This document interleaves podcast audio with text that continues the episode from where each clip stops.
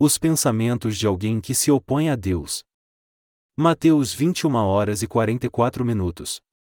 Aquele que cair sobre esta pedra se despedaçará, mas aquele sobre quem ela cair será reduzido a pó. Hoje nós vamos falar sobre os pensamentos de alguém que se opõe a Deus através da passagem de Mateus capítulo 21 versículo 44. O Senhor disse: E aquele que cair sobre esta pedra se despedaçará. Jesus disse isso aos fariseus e aos principais dos sacerdotes. Mas mesmo nos dias de hoje há muitas pessoas que se opõem a Deus com seus pensamentos. Em outras palavras, é o pensamento humano que se opõe à verdade de Deus. O que aconteceria a alguém que enfrenta a Deus com seus pensamentos? Queridos irmãos, o que aconteceria se um pedregulho caísse sobre a cabeça de alguém? Sua cabeça ficaria despedaçada. Jesus disse que a pessoa que desafia Deus com seus pensamentos seria despedaçada, como está escrito: e se alguém cair sobre essa pedra, este será despedaçado. Se alguém se opuser ao Evangelho de Deus da água e do Espírito com seu pensamento, este será feito em pedaços. O texto, e mais aquele sobre quem ela cair será reduzido a pó, é uma pura verdade. Se alguém se opuser a Deus, o resultado disso será a sua própria morte. No dia do julgamento final, Jesus julgará as pessoas por seus pecados. Ele disse que lançaria os pecadores no fogo ardente do inferno e que de lá, eles não sairiam. Hoje em dia, o que faz com que as pessoas se oponham a Deus? O que faz os cristãos cometerem o pecado de se opor à verdade de Deus? É tão somente o pensamento de cada um. As pessoas se opõem à verdade de Deus com seus próprios pensamentos. O pensamento humano é o que se opõe à verdade de Deus. Por que aqueles que creem em Deus continuamente se opõem à sua verdade? É realmente possível os crentes se oporem a Deus? Sim, é possível, e o que é pior é que a maioria dos cristãos de hoje se opõe a Deus inconscientemente. No passado, os principais dos sacerdotes e os fariseus se opunham a Deus. Eles se opuseram a Jesus, como está escrito, e, chegando ao templo, acercaram-se dele, estando já ensinando, os principais dos sacerdotes e os anciãos do povo, dizendo: Com que autoridade fazes isto? E quem te deu tal autoridade? Mateus 21 horas e 23 minutos. Então Jesus disse: Eu também vos perguntarei uma coisa: o batismo de João era do céu ou dos homens? Os líderes dos judeus se opunham à palavra de Jesus e perguntaram-lhe: Sob que autoridade fazes essas coisas? Por isso Jesus perguntou-lhes: Eu também vos perguntarei uma coisa: o batismo de João era do céu ou dos homens? Jesus respondeu a eles: Se me responderem, eu também direi sob que autoridade eu faço essas coisas. A parábola que o Senhor contou. Eles trataram Jesus como a pedra rejeitada pelos seus construtores desse mundo. Jesus foi o Salvador de todo ser humano, e ainda os principais dos sacerdotes e os anciãos do judaísmo rejeitaram. Disse-lhes Jesus: Nunca lestes nas Escrituras. A pedra que os edificadores rejeitaram. Essa se tornou a pedra angular. O Senhor fez isto. E é maravilhoso aos nossos olhos? Portanto, eu vos digo que o reino de Deus vos será tirado, e será entregue a um povo que produz os seus frutos. Mateus 21, 42 e 43. Jesus disse isso aos principais dos sumos sacerdotes e aos líderes dos judeus. Hoje muitas denominações cristãs fazem a mesma coisa. O que se opõe a Deus? O que se opõe a Deus?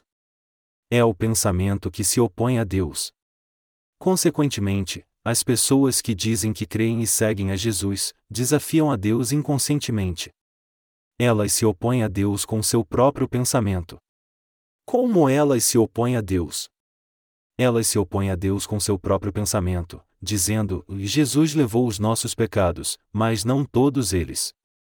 Jesus levou completamente o pecado, mas nós ainda temos pecado. Se olharmos atentamente para as pessoas que creem em Jesus mas se opõem a Deus, podemos ver que elas fazem isso com seu próprio pensamento. Geralmente as denominações cristãs são assim.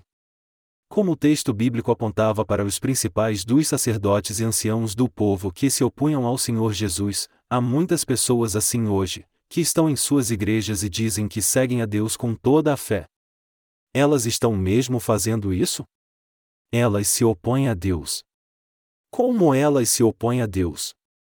Elas o fazem, dizendo: como alguém pode dizer que o ser humano não tem pecado? O fato é, o pensamento humano é que se opõe a Deus. Às vezes nós, os nascidos de novo, nos opomos a Deus com nosso pensamento. Mesmo que a Bíblia fale a verdade, muitas vezes somos levados por nossos pensamentos, colocando mais a palavra de Deus. Se a palavra de Deus estabelece nossos padrões, então está estabelecido. Mas se isso não acontece, ficamos inclinados a deixar a palavra de lado e nos opormos a Deus. Enquanto dizemos, só porque está escrito isso na palavra, nós devemos crer dessa forma. E também, como tudo pode ser feito segundo a palavra de Deus. Esse tipo de coisa se opõe à palavra de Deus. As pessoas pensam consigo mesmas: nós somos tão falhos, como podemos ser chamados de justos? E mais, nós pecamos a cada dia, como podemos estar sem pecado?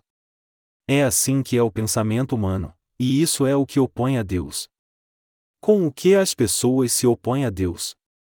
Com o pensamento humano nós devemos entender como é mau o pensamento humano e como ele é diferente da verdade de Deus. Você sabe por que as pessoas não conseguem crer em Jesus Cristo? Você sabe por que a maioria dos cristãos permanece como pecadores mesmo tendo fé em Jesus? O motivo disso é que elas se opõem à palavra de Deus com seu próprio pensamento. Muitas vezes, mesmo os nascidos de novo se opõem a ele com seu pensamento. Porque o atual cristianismo, que diz ter uma boa fé, se opõe à justiça de Deus. Porque os cristãos de hoje chamam a si mesmos de pecadores, mesmo dizendo que Jesus levou todos os seus pecados. É porque eles estão presos aos seus próprios pensamentos. Refletindo profundamente, eles dizem: o ser humano é tão fraco, ele peça constantemente e comete tantas transgressões, e como pode dizer ainda diante de Deus e das pessoas que é justo? Isso é exatamente o que o homem pensa. Vendo isto, é incrível como eu e você fomos capazes de receber a remissão de pecados. É o mesmo que acontece, mesmo depois de termos recebido a remissão de pecados. Nós, os nascidos de novo, às vezes refletimos e dizemos: E eu sou desprezível assim, então como eu posso entrar nos céus? Como eu posso ser uma pessoa justa? Mas o fato é que esses são apenas pensamentos humanos que se opõem a Deus. A maioria dos cristãos que pensam que são bons crentes estão, na verdade, se opondo a Deus. Eles dizem: como é que Deus nos fez justos? Sim, somos pecadores mesmo tendo fé em Jesus, então como podemos ser justos? Dizer que somos justos é ser muito arrogante. É certo dizer que somos pecadores que falham, então, como podemos dizer que somos justos? Até hoje, muitas pessoas pensam e dizem assim: Eu sou um pecador que tem falhas, e negam assim a palavra de Jesus Cristo. A verdade é que Jesus Cristo se tornou nosso Salvador, e que o pecado humano desapareceu quando João Batista batizou Jesus. Aqueles que se opõem a Deus assim, são a versão atual dos principais dos sumos sacerdotes e dos escribas. O principal dos sumos sacerdotes, os anciãos e os escribas são o mesmo tipo de pessoa. Como eles se opuseram a Deus? Eles se opuseram com seu próprio pensamento. O pensamento humano é que se opõe a Deus. O que acontece àqueles que se opõem a Deus com seu próprio pensamento? Sua cabeça será despedaçada. O Senhor disse que a pessoa que pensa, segundo o meu modo de pensar, isso não pode ser, mesmo que a palavra diga isso, desafia Deus e terá sua cabeça despedaçada. Apesar de todos os avisos, as pessoas continuam desafiando a Deus. Só porque recebemos a salvação, não devemos pensar que não temos nada a ver com isso. Como diz o ditado, conheça não somente o seu inimigo para ser vitorioso, mas a si mesmo também. Nós precisamos descobrir por que um número tão grande de pessoas no mundo todo ainda não aceitou esse evangelho. Uma vez descoberto, devemos então pregar a verdade para elas. Elas se recusam a aceitar o evangelho da água e do espírito porque essa verdade não consegue entrar em seu coração, pois estão aprisionadas em seu próprio pensamento. Essas pessoas pensam a nível humano e tentam seguir o Senhor nesse mesmo nível, aí acabam não sabendo nada e sua fé enfraquece. Uma fé endurecida pelo próprio pensamento de alguém se opõe a Deus. Aqueles que falam de Deus a nível humano são os que se opõem a Ele. Nós precisamos encontrar o porquê deles se oporem a Deus. Mas é porque pensam que são muito justos e virtuosos. Mesmo quando ouvem o Evangelho da água e do Espírito, eles dizem, e no meu entender, essas palavras não fazem nenhum sentido. E no meu entender, ninguém pode ser justo, quem quer que seja. É assim que é o pensamento humano, e é isso que se opõe a Deus. Os membros da sua família, seus amigos e muitas outras pessoas que você conhece, se opõem a Deus com o pensamento que sai do seu cérebro do tamanho de seu punho. Nós precisamos ensiná-los que é o seu pensamento que se opõe a Deus. É impressionante pensarmos que ele se opõe a Deus, que é tão grandioso, com seu pequeno cérebro. A pedra a qual se refere o texto bíblico é Jesus Cristo. O que é a cabeça humana? A cabeça humana é uma abóbora. Ela é uma abóbora estragada. O que você acha que acontece quando uma abóbora se choca contra uma pedra? Naturalmente, quando isso acontece, a abóbora se despedaça instantaneamente. Como alguém pode se opor a Deus tendo um cérebro tão pequeno? O principal dos sumos sacerdotes se opôs a Jesus com seu próprio pensamento, dizendo: Como você pode ser o Salvador? Como você pode ser Deus? Como alguém pode receber a salvação crendo em você? Só porque você recebeu o batismo de João Batista, acha que pode dizer que levou o pecado das pessoas?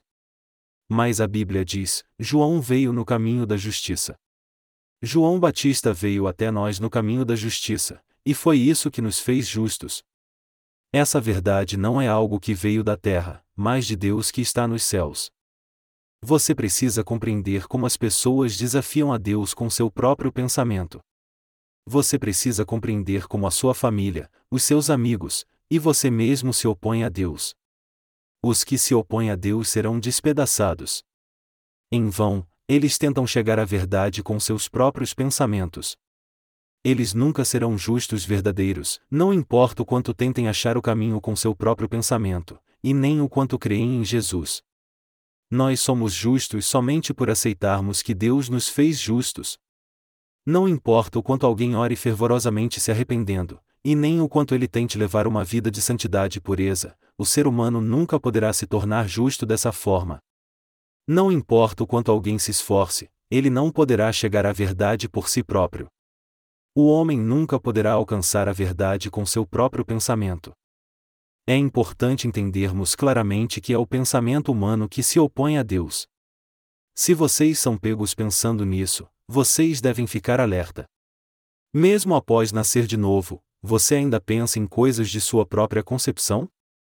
Você não pode alcançar a verdade confiando no seu pensamento. Ele deve estar acompanhado do que a palavra da verdade diz. Se Deus nos fez justos, então nos tornamos justos pela fé. Se Jesus nos levar para os céus, então nós entraremos pela fé. Se Deus nos fez seus filhos, então nós também nos tornamos filhos de Deus pela fé. Não importa o quanto alguém lute contra isso, não há realmente nada mais o que fazer. Mesmo entre os cristãos nascidos de novo, há muitas pessoas que se opõem a Deus, confiando em seu próprio pensamento humano. Essas pessoas realmente creem que seu pensamento está certo, e não tentam conhecer o que a palavra de Deus diz. Então, com seu próprio pensamento humano, elas se opõem à palavra de Deus, à Igreja de Deus e ao próprio Deus. Eu oro para que você veja claramente que aquele que julga a obra, é o mesmo que se opõe a Deus. Quando alguém se opuser a Deus, sua cabeça será despedaçada pela pedra. É importante você compreender isso. Nós não devemos julgar tudo com o nosso próprio pensamento. Aqueles que não passaram por uma mudança só perderam, porque continuam com seu próprio pensamento, mesmo após terem nascido de novo. Essas pessoas julgam a obra que Deus fez na igreja e dizem: Eu acho que isso está errado. Você precisa entender que o pensamento humano se opõe a Deus. Mesmo na sua vida de fé, você deve lançar fora todo o pensamento próprio. Somente quando você estiver livre do seu pensamento, a sua vida de fé continuará bem. Se você se prender aos seus próprios pensamentos, você mostrará somente sua própria justiça como ser humano, e aí não poderá seguir ao Senhor da maneira que ele planejou para você na sua igreja. O que o Senhor disse? Ele disse: Então disse Jesus aos seus discípulos: E se alguém quiser vir após mim, renuncie-se a si mesmo, tome a sua cruz e siga-me. Mateus 16 horas e 24 minutos. Negar a si mesmo significa negar o seu próprio pensamento. Se você ficar preso ao seu próprio pensamento, você começará a se opor a Deus e será arruinado. Os nascidos de novo, assim como os que não nasceram de novo, devem seguir a Deus lançando fora todo o pensamento próprio. Jesus prometeu que, se orássemos, ele nos responderia. Ele também disse que nos tornaríamos justos se crêssemos nele. Ele disse que ele mesmo limparia aqueles cujo pecado fosse como a escarlata, Isaías 1 hora e 18 minutos. Mas, e com relação ao pensamento humano? Segundo o pensamento humano, a tendência é pensar que, quando cremos em Jesus, somente o pecado original foi purificado por Deus, e que os pecados pessoais que cometemos a cada dia serão purificados somente com as orações de arrependimento. Mas o Senhor nos disse que Ele purificou todos os pecados de uma vez por todas. No Antigo Testamento está escrito: E deixe o ímpio seu caminho, e o homem maligno os seus pensamentos. Converta-se ao Senhor, que se compadecerá dele, e torne para o nosso Deus, pois grandioso é em perdoar. Isaías 55, 7. Você e eu devemos lançar fora nosso pensamento humano. Se nós seguirmos a Deus com nosso pensamento, nós seremos arruinados.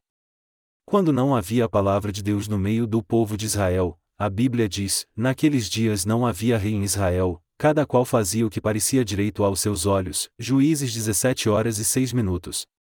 Quem é o rei de Israel? É Deus, o rei dos reis.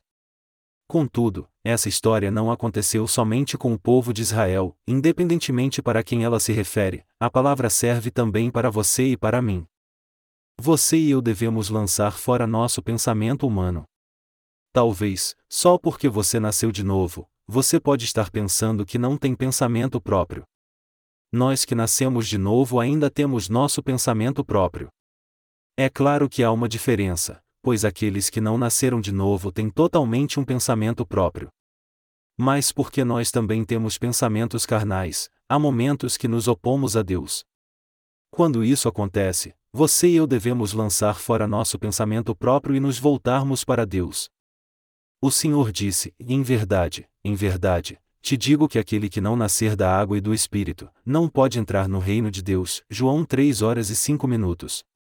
Se você não recebeu o batismo junto com Jesus Cristo, se não recebeu a salvação através do batismo, e se não foi aprovado como justo pelo Espírito Santo, você não pode entrar no reino de Deus. Não há exceção para esta regra. Então, se você deseja receber a remissão de pecados, independente de quem seja, você deve lançar fora seu pensamento próprio. Somente quando fizer isso você poderá receber a remissão de pecados. Mas aquele que não jogar fora seu pensamento, nunca poderá se tornar justo, porque isso impede que a palavra de Deus se cumpra na sua vida. Não importa o quanto alguém tente, ninguém pode se tornar uma pessoa justa pelo pensamento humano. Mas se alguém crer na palavra da verdade, essa pessoa se torna justa. Se a pessoa conhece a verdade, então ela pode se tornar justa, mas se ela não conhece a verdade, então ela se tornará em alguém que se opõe a Deus. Você não pode imaginar o quanto o pensamento humano se opõe a Deus. Como eu conheço muitas pessoas e prego o Evangelho, às vezes eu vejo que a palavra de Deus não entra em seus corações pois eles estão completamente cheios de seu próprio pensamento humano, do início ao fim. Uma certa irmã que nasceu de novo, pregava o Evangelho a uma pessoa descrente. Ela pregou: Nós somos justos porque os nossos pecados foram passados para Jesus quando João Batista o batizou, e também porque Jesus apagou todos os nossos pecados ao morrer na cruz, e depois ressuscitou. Nos tornamos justos pela fé. Mas a pessoa replicou: Se é assim, então eu posso pecar o quanto quiser, e se eu cometer assassinato, isso não é um pecado? O que ela disse foi: E Jesus levou todos os pecados. Quem disse que cometer assassinato não é pecado? O Evangelho não está dizendo, e mesmo se você cometer um pecado, isso não é pecado. Se alguém cometer um pecado, então isso é pecado. Além disso, o Evangelho é boas novas e em helênico é Euangelion. E esse Evangelho tem o poder de apagar os pecados daqueles que creem nele. O Evangelho tem o poder da dinamite. É porque a dinamite é um explosivo poderoso capaz de destruir um prédio deixando apenas um monte de entulho. O poder do Evangelho é o mesmo. E ele se concretiza em nossa vida quando cremos em Jesus Cristo, que aperfeiçoou toda a justiça no momento em que recebeu o batismo, que foi julgado em nosso lugar, que morreu pendurado numa cruz e que ressuscitou no terceiro dia e agora está assentado à direita do trono de Deus. E cada pecado do nosso coração, nosso espírito e nossa vida, foram levados completamente sem deixar nada para trás. Isso é o que o Evangelho é. Mas as pessoas dizem, Ban, eu acho que não tem problema se eu cometer assassinato, não é? O que isso pode ser? Isso é o pensamento humano. Eles são pegos pela sua própria maneira de pensar, já que não há mais pecado, eu acho que posso pecar quando e como eu quiser. É assim que o pensamento humano funciona. Na passagem bíblica de hoje nós lemos: E aquele que cair sobre esta pedra se despedaçará. Se despedaçar significa ser destruído. Mesmo Jesus tendo apagado todos os pecados do mundo, as pessoas continuam dizendo: e se é assim, eu acho que posso pecar o quanto quiser. O pensamento humano não é tão virtuoso assim, e o ser humano quer ser mais santo que Deus. Porque as pessoas não querem lançar fora esse tipo de pensamento, elas se opõem a Deus. Ninguém disse que os pecados cometidos após o recebimento da remissão de pecados não são pecados. Mesmo que ninguém tenha dito isto, as pessoas pensam assim por conta própria. Elas também dizem que, mesmo se alguém cometer pecado, isso não será pecado. Elas dizem isso pois têm medo do fato de Jesus ter levado todos os seus pecados. Crer nisso por si mesmo já é terrível. Sob o ponto de vista humano, as pessoas pensam, Jesus levou todos os nossos pecados. Se eu crer nisso, eu acho que mesmo que eu cometa pecado, isso não será pecado. Isso impede as pessoas de aceitarem o Evangelho. É importante entendermos que o nosso pensamento se opõe a Deus. Quem é mais virtuoso entre Deus e o homem? De acordo com o pensamento humano, as pessoas pensam que Jesus levou o pecado original, mas o pecado pessoal elas dizem que Deus só o levará quando elas fizerem oração de arrependimento dia após dia. Elas pensam que se todos crerem que Deus já levou todos os pecados de uma vez por todas, elas pecarão ainda mais. Essa terra se tornará um lugar de confusão e maldade. Segundo seu pensamento, elas são mais sábias que Deus, mais virtuosas que Deus e mais justas que Deus. Elas irão para o inferno porque pensam que são muito virtuosas, muito espertas e muito boas. Essas pessoas são as que se opõem a Deus. O nosso Deus, sabendo que o ser humano não consegue evitar de pecar até morrer, pois é naturalmente fraco, levou os pecados do mundo de uma só vez. Vamos dizer que você recebeu a remissão de pecados aos 20 anos. Se Jesus apagou somente os pecados que você cometeu até os 20 anos e se ele disse para você não pecar mais, então a Bíblia deveria dizer que Jesus foi o Cordeiro de Deus que levou somente os pecados do passado e do presente. Mas porque Jesus é mais sábio que nós e nos conhece muito bem, ele nos disse: eu levei os pecados do mundo porque você só pode receber a salvação se eu levar todos esses pecados. Mas o homem, na sua arrogância, acaba pensando: você está dizendo que Jesus levou todos os pecados? Não, isso não é verdade. Se é assim que acontece, por que nós cometemos pecado? Os nascidos de novo estão interpretando mal a Bíblia. Se, de fato, Jesus levou todos os pecados, então o que acontece quando eu peco novamente?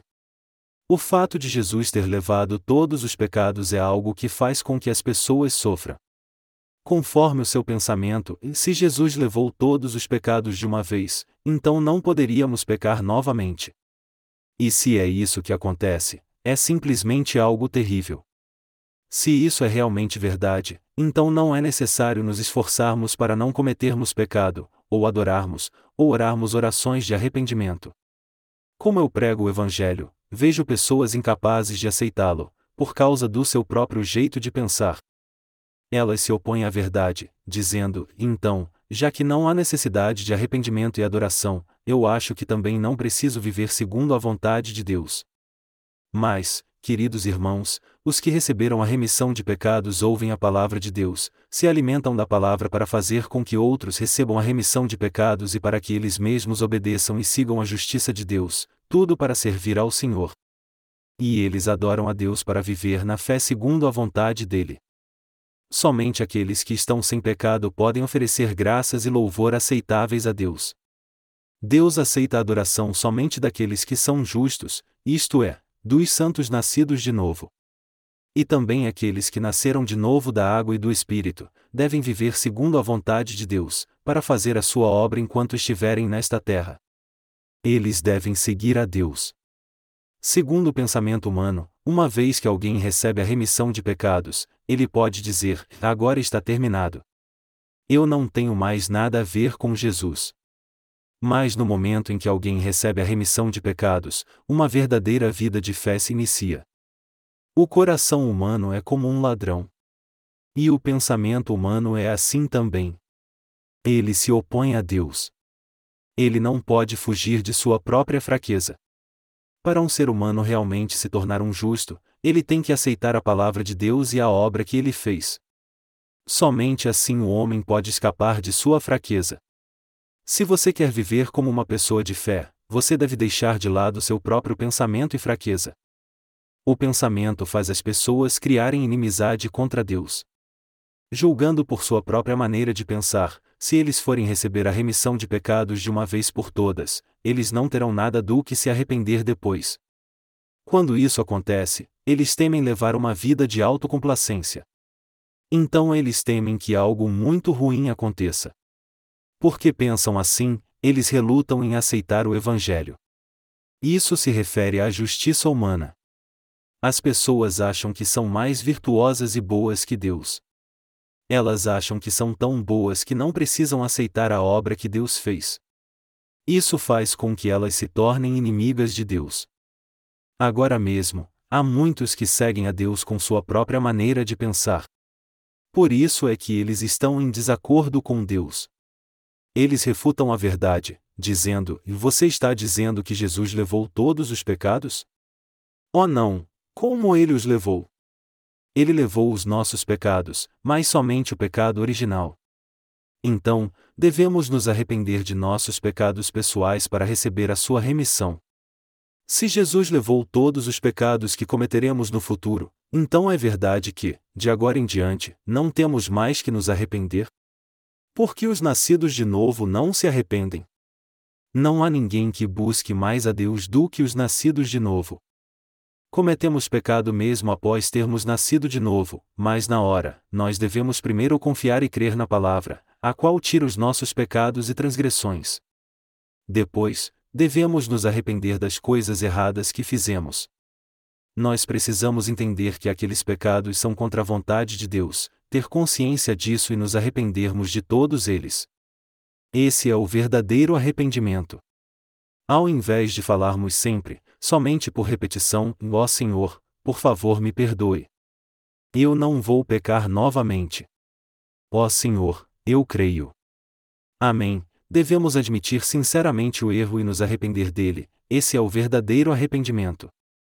Nós devemos lançar fora a errada fé religiosa. Se nos opormos a Deus com pensamentos humanos, nos tornaremos inimigos dele. Mas há muitas pessoas que por si mesmas se tornaram inimigas de Deus. Quase todos acabam se tornando inimigos de Deus. Eles agem igual aos principais dos sumos sacerdotes e anciãos dos dias de Jesus. Na verdade, os que creem em Jesus sem terem nascido de novo estão pisando nele. E não é exagero dizer que todos os cristãos do mundo têm deixado Jesus de lado. Entre eles, há os que creem que Jesus Cristo levou todos os pecados de uma vez por todas, mas, mesmo assim, a maioria deles diz que alguém se torna santo por se arrepender dos seus pecados a cada dia. Isso é o mesmo que deixar a verdade de Deus de lado.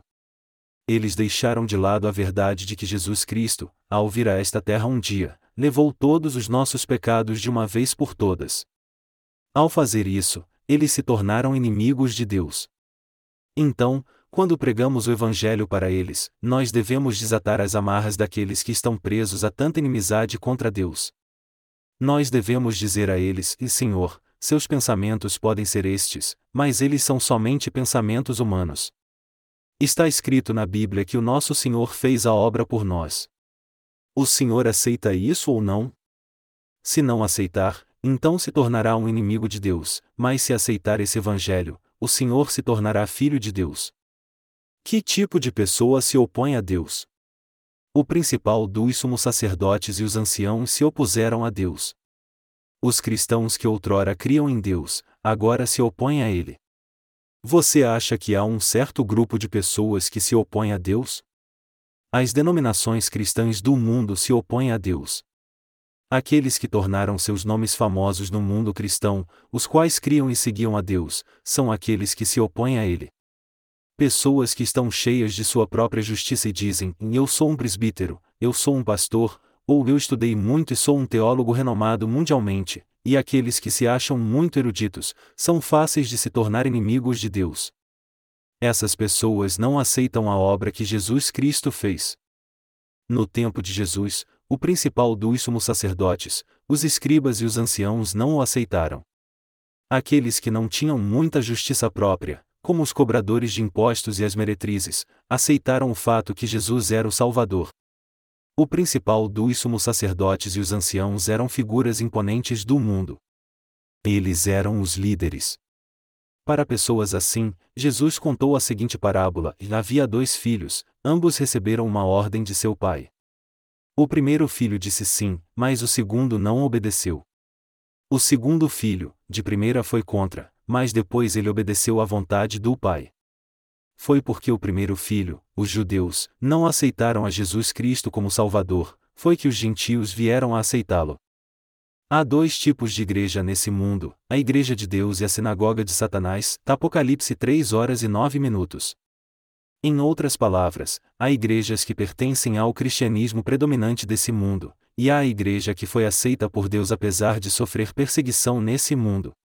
O Senhor disse: Ai de vós, quando todos os homens de vós disserem bem, pois assim faziam seus pais aos falsos profetas. Lucas 6 horas e 26 minutos. Nós somos como as meretrizes e cobradores de impostos que receberam a salvação ao aceitar a Jesus Cristo, porque aqueles que foram aceitos pelo mundo deixaram Jesus de lado. O cristianismo do mundo é o perfeito cristianismo? Ele é o mesmo que nós cremos? Esses cristãos são completamente diferentes de nós. Eles creem e seguem a Deus segundo seus próprios pensamentos. Os que creem em Deus segundo a palavra, e os que creem com seu próprio pensamento são cristãos completamente diferentes. Atualmente, muitas pessoas dizem crer em Deus mesmo se opondo a Ele com seu próprio pensamento, porque não creem no que está escrito na Bíblia e ao invés disso distorcem a palavra segundo sua própria maneira de pensar. A religião que eles creem não é o verdadeiro cristianismo. A Bíblia diz que a nossa salvação já foi aperfeiçoada. Isso está escrito no particípio passado, que significa que a obra de Jesus Cristo para salvar a humanidade já foi completada. Contudo, até hoje as pessoas estão num processo de fazer sua própria salvação. As pessoas têm que fazer a própria salvação por si mesmas. Jesus Cristo já não nos salvou perfeitamente? Você sabe o que a passagem bíblica, efetuai a vossa salvação, Filipenses 2 horas e 12 minutos, significa? Assim como os anciãos e o principal dos sumos sacerdotes se opuseram a Deus, tanto as gerações antigas do mundo, as grandes denominações do mundo, os maiores líderes do cristianismo atual quanto as denominações reconhecidas mundialmente, todos se opõem a Jesus Cristo sob o nome de cristianismo ortodoxo. Eles são totalmente contra Deus. Nós devemos compreender isso para pregar o Evangelho. Quando pregamos o Evangelho para eles, é inútil ensinar-lhes as passagens bíblicas.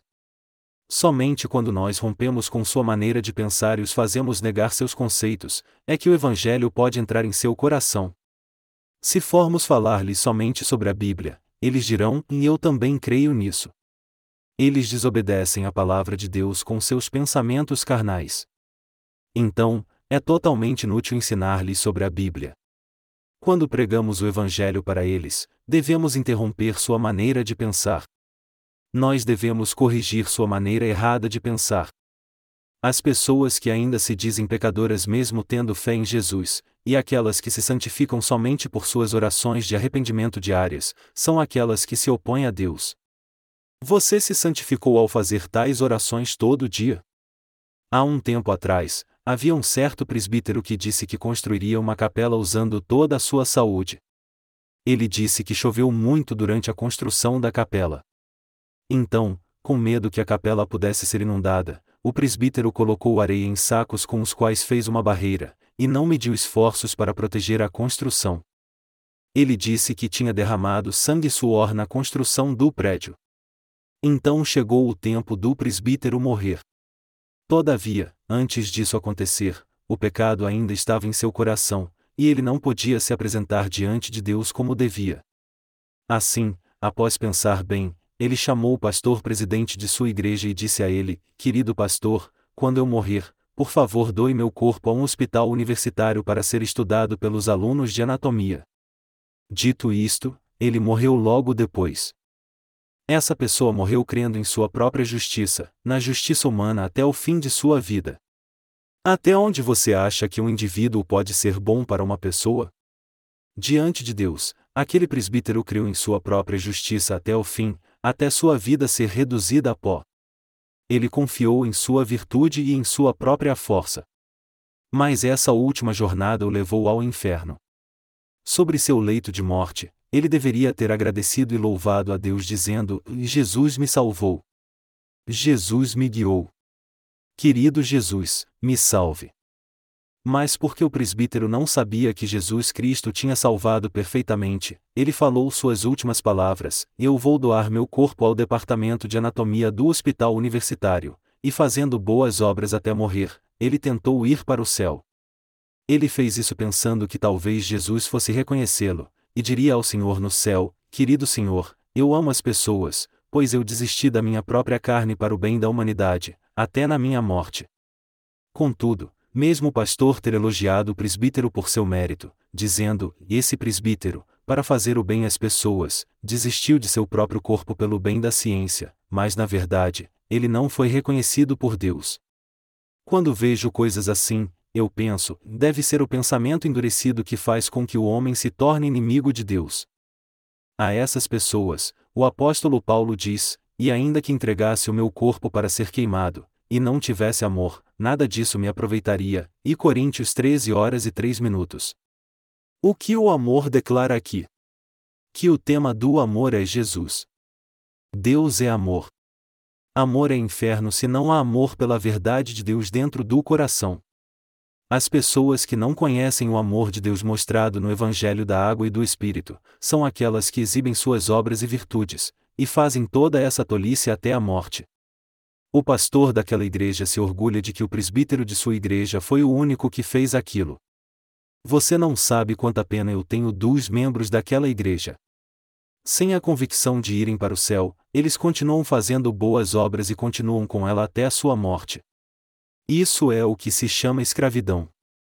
Nós somos gratos e louvamos ao Senhor porque Ele nos salvou.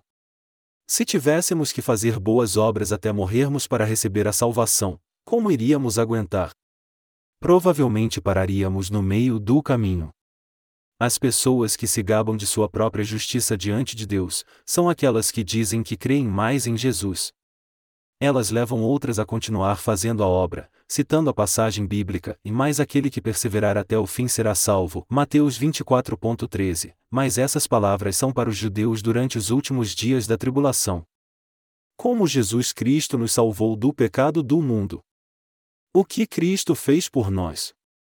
Jesus não se tornou a principal pedra angular da nossa salvação? Jesus fez a obra de reconciliação entre Deus e nós. Jesus nos fez justos diante de Deus. Quando éramos inimigos de Deus, Jesus veio a esta terra, e através do batismo de João Batista, ele levou todos os pecados do homem. Ao fazer isso, ele apagou todos os nossos pecados. Ele se tornou o Salvador para todo aquele que crê nele. Ele se tornou o libertador para os fiéis. Ele nos fez filhos de Deus. Nós agora podemos chamar Deus de Pai, e nos tornar seus filhos. A pedra angular de uma construção se chama pedra de esquina. Jesus verdadeiramente se tornou a pedra de esquina da nossa salvação. As pessoas do mundo não creem em Jesus, e o desprezam até o fim.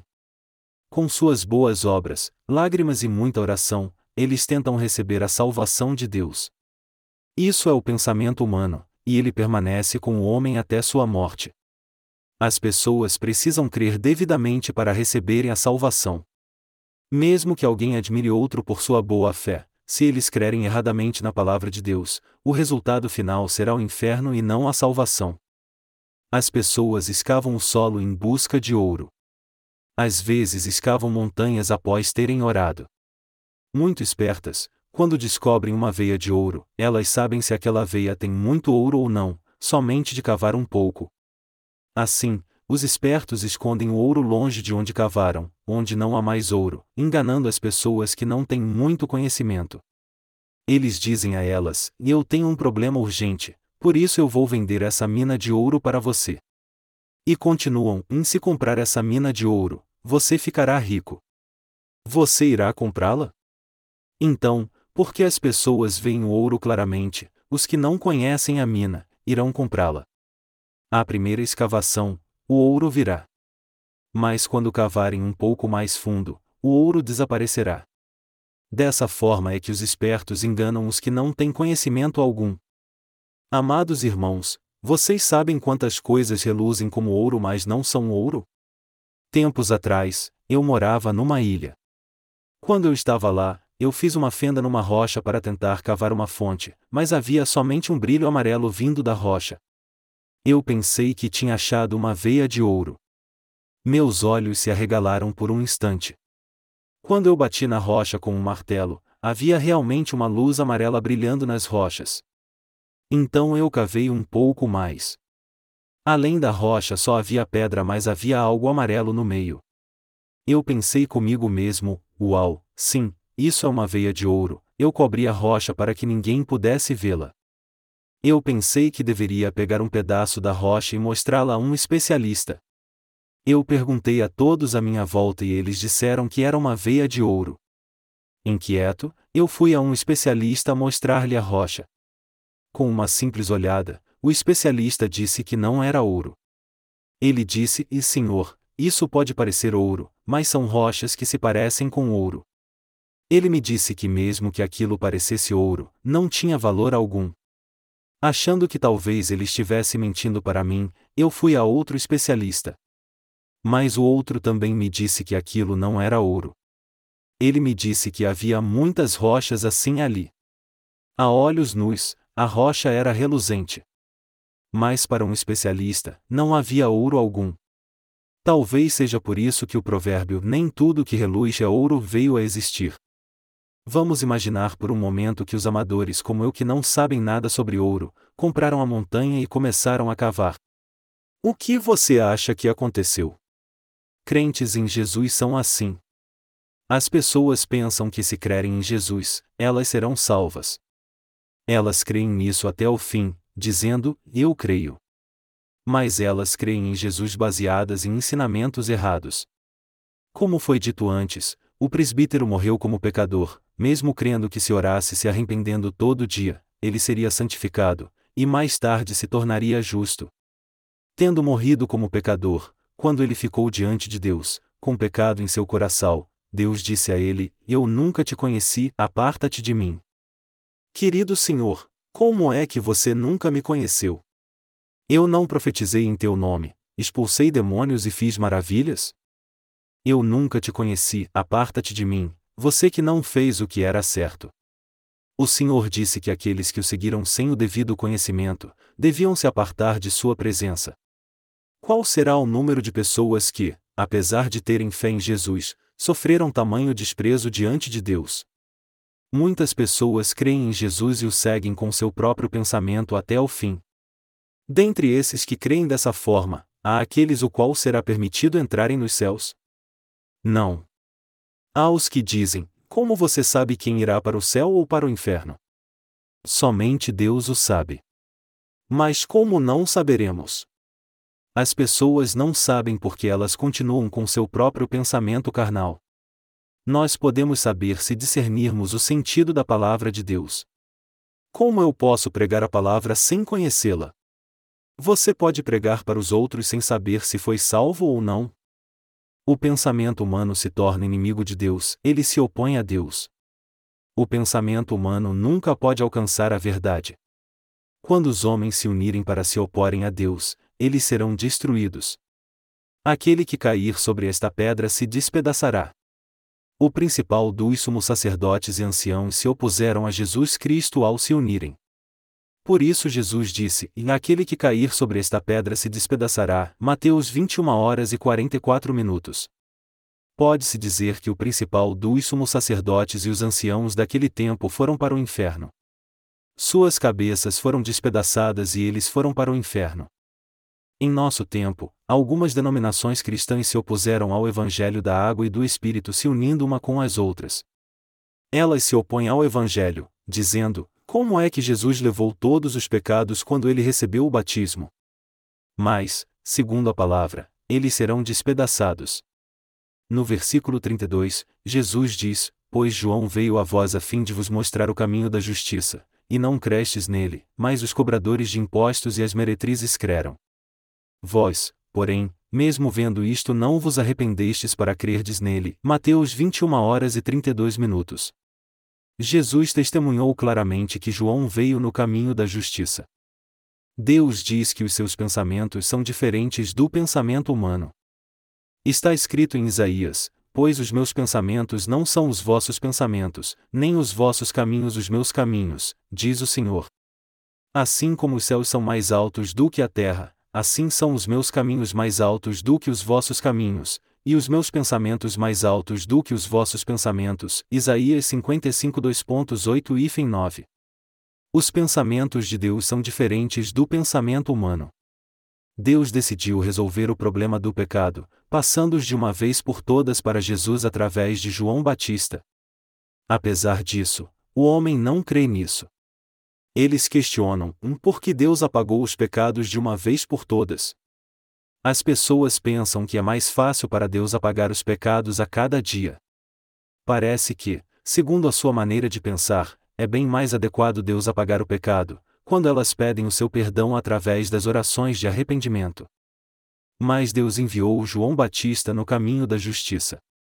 E ele disse isso porque João Batista veio a esta terra como um servo e mensageiro de Deus para cumprir toda a justiça ao passar os pecados da humanidade através do batismo que deu em Jesus.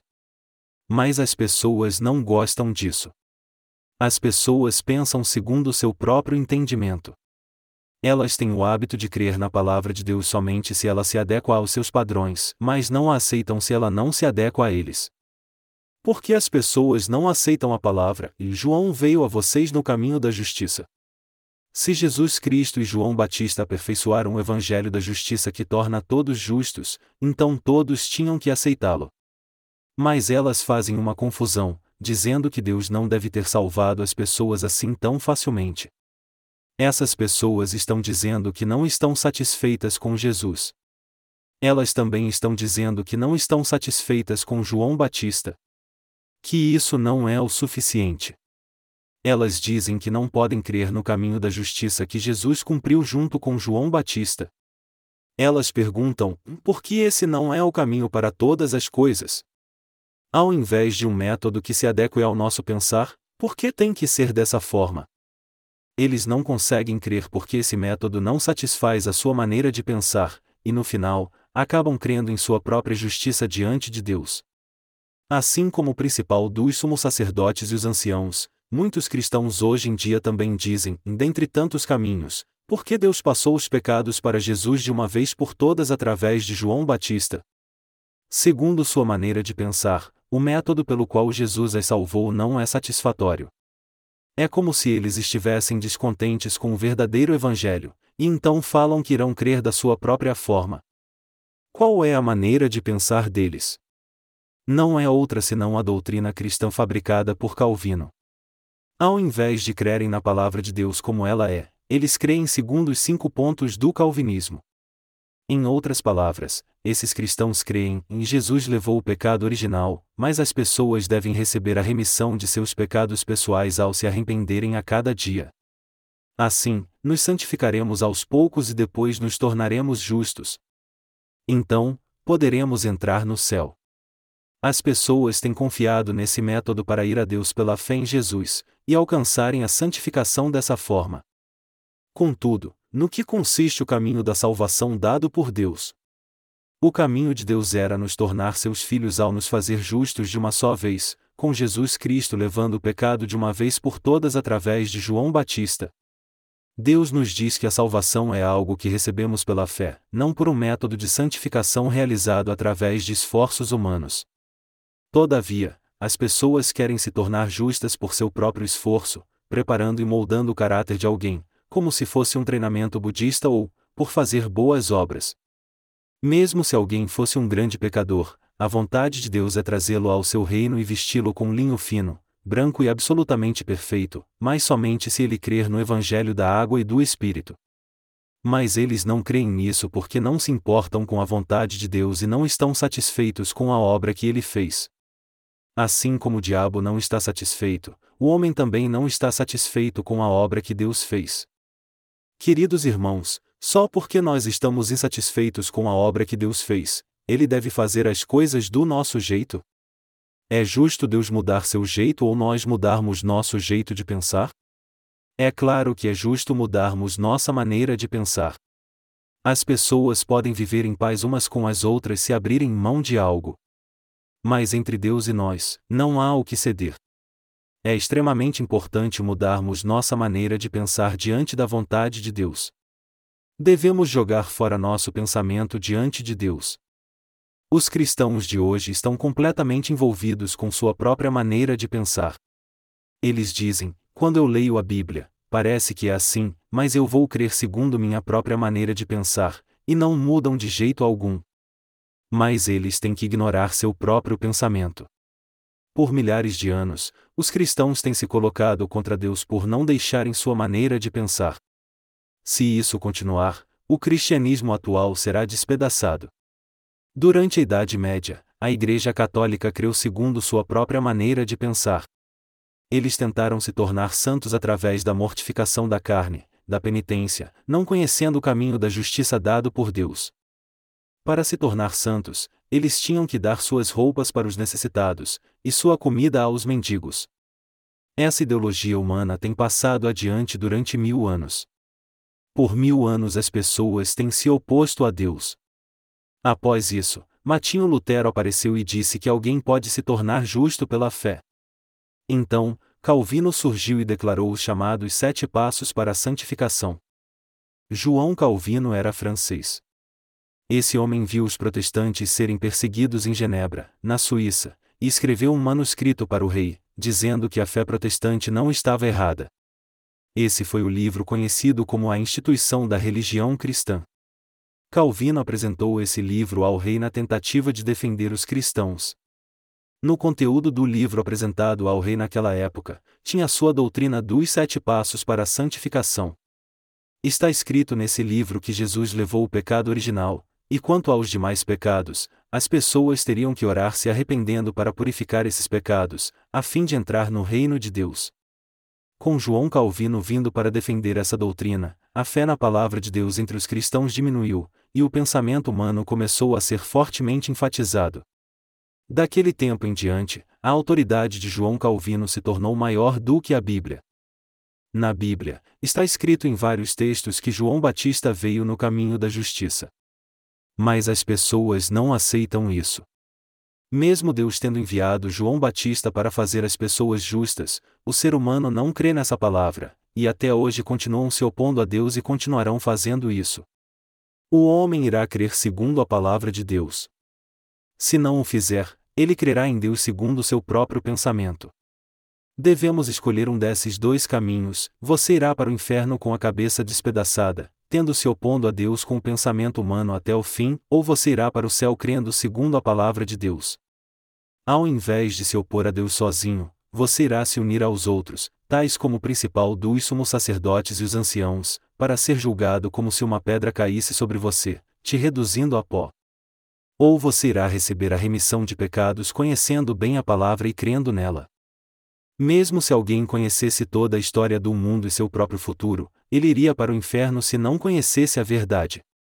Como não podíamos salvar a nós mesmos, nós recebemos a salvação aceitando a Jesus Cristo. Nós recebemos a remissão de pecados simplesmente por aceitar a palavra da verdade pregada por Jesus. Como recebemos a remissão dos pecados? Há muitas pessoas famosas, pessoas espertas, a versão moderna do principal dos sumos sacerdotes e anciãos neste mundo, que continuam se opondo a Deus. É incrível como viemos a ter fé nesse Evangelho. De alguma forma você encontrou a igreja por crer no Senhor, e aceitou a remissão de pecados ao conhecer alguns servos de Deus. Eu espero que você seja grato a Deus por ter entrado no rol dos nascidos de novo e não no rol daqueles que se opõem a Deus. Por um simples descuido você poderia ter sido instruído pela versão moderna do principal dos sumos sacerdotes, e ter ido para o inferno por se opor a Deus por toda a sua vida, congregando em uma grande denominação cristã desse mundo. Se você ainda estivesse lá, você se oporia a Deus todo dia, dizendo: Jesus não apagou todos os pecados. Eu devo orar me arrependendo a cada dia. Não há nenhum justo, nenhum sequer. E mais tarde, como diz a Bíblia, sua cabeça poderia ter sido despedaçada. Deus lançará essas pessoas no fogo do inferno, mas eu sou grato pois não fazemos parte delas. Você e eu verdadeiramente nascemos de novo pelo Evangelho da Água e do Espírito. Há muitas pessoas que se opõem à igreja com seu próprio pensamento e abandonam após receberem a remissão de pecados. Quando vejo pessoas assim, eu não sinto pena delas, pelo contrário, eu gostaria de chamar sua atenção: um grande diamante não é muito precioso. E mesmo assim vocês o jogam fora sem saber o seu valor. Vocês é que saem perdendo. Quando deixam a igreja, está reservado algo mais do que a destruição do seu espírito e carne.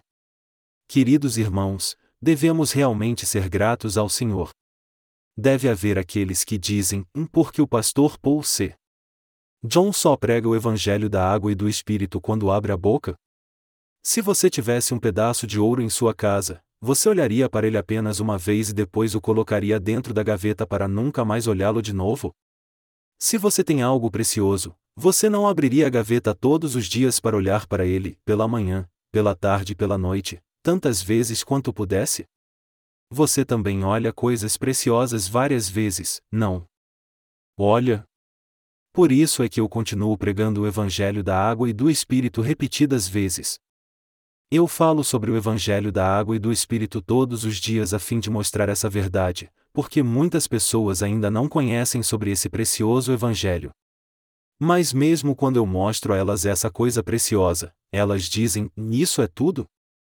Por que é tão precioso? É porque elas não abriram a caixa do tesouro. Uma vez que elas abram, elas entenderão como ele é precioso. Quando você tira o telhado do tabernáculo, você sabe o que há dentro dele. Dentro do tabernáculo há uma casa de puro ouro. Por fora, o tabernáculo se parece com a tenda de Quedar. Mas por dentro há uma casa de ouro puro. Sabe-se que para fazer uma casa de ouro puro, você deve ter oito toneladas de ouro. Por isso é que o tabernáculo também é chamado de casa de ouro puro. Mas quando um porco vê um pedaço de ouro, ele pisa nele e o lança fora, dizendo: O que é essa coisa amarela? Quando eu mastigo, meus dentes não a trituram. Maldição, que coisa inútil! Assim sendo, o porco não reconhece o valor do ouro e ainda o chuta na água suja e ele afunda. Os chamados cristãos ortodoxos ouvem o evangelho genuíno, mas dizem: Isso é tudo? E eles o mastigam, cospem fora no chão e pisam nele. Eles não sabem que se o comerem, eles ganharão a vida eterna e entrarão no reino de Deus por se tornarem justos. Você tem ideia de quantas pessoas nessa terra tentam jogar fora o evangelho da água e do espírito, assim como o porco? Como podemos nos tornar honrados diante de Deus? Fazemos isso ao aceitar a Jesus Cristo, que nos salvou perfeitamente. Se não tivesse sido por Jesus Cristo, como poderíamos ter nos tornar honrados? Dessa forma, muitas pessoas nessa terra recusam esse precioso Evangelho. Assim como os membros de sua família, parentes e amigos, muitas outras pessoas recusam essa verdade. Você sabe como é precioso o Evangelho da verdade da água e do Espírito. Você pensa que é qualquer um que vem e fica na igreja? Você pensa que é qualquer um que pode servir ao Senhor? Eu espero que você entenda que é uma grande bênção você estar nessa igreja após ter recebido a remissão de pecados, e poder ouvir a palavra e crer nela. Eu espero que você entenda que Deus te deu essas bênçãos. Nós, os nascidos de novo, devemos pensar agora sobre a maneira adequada de viver diante de Deus, e agradecer a Ele por ter nos salvado de ser uma dessas pessoas que se opõem a Deus. Nós que verdadeiramente nascemos de novo, devemos ser gratos porque o Senhor nos salvou e nos permitiu servir a Ele na igreja. Devemos colocar nosso coração em pregar esse precioso Evangelho. Também devemos ensinar os que não creem nesse Evangelho e que ainda se opõem a Deus com sua maneira de pensar. E devemos romper com esse tipo de pensamento ao liberarmos a palavra do Evangelho para elas. Devemos viver toda a nossa vida de fé dando graças. Deus realmente nos deu a oportunidade de servir a Ele e ao Evangelho. Todo o seu trabalho para Deus não será em vão, pelo contrário, Deus conhece todo ele. E ele certamente o recompensará. Se você não tivesse nascido de novo, você acha que essas coisas seriam possíveis? Mesmo se você fosse oferecer pedaços de ouro para Deus, isso não faria a mínima diferença se você não tivesse nascido de novo. Aquele que cair sobre esta pedra se despedaçará, mas aquele sobre quem ela cair será reduzido a pó. Essa é a palavra que Deus fala àqueles que se opõem ao seu evangelho, dizendo que as doutrinas de sua denominação estão certas, sem nem terem nascido de novo. A eles será feito segundo esse texto. Eles sofrerão o julgamento de Deus, e haverá um dia em que suas cabeças serão despedaçadas e reduzidas a pó. Eu creio mesmo que eles sofrerão assim. Então, nós devemos ter pena dos que se opõem ao Evangelho de Deus com sua maneira de pensar, e pregar a verdade de Deus para eles. Nós, os nascidos de novo, também devemos viver nossa vida de fé jogando fora nossa própria maneira de pensar a cada dia, como o apóstolo Paulo declarou: eu vos declaro que cada dia morro. E Coríntios 15 horas e 31 minutos. Aleluia!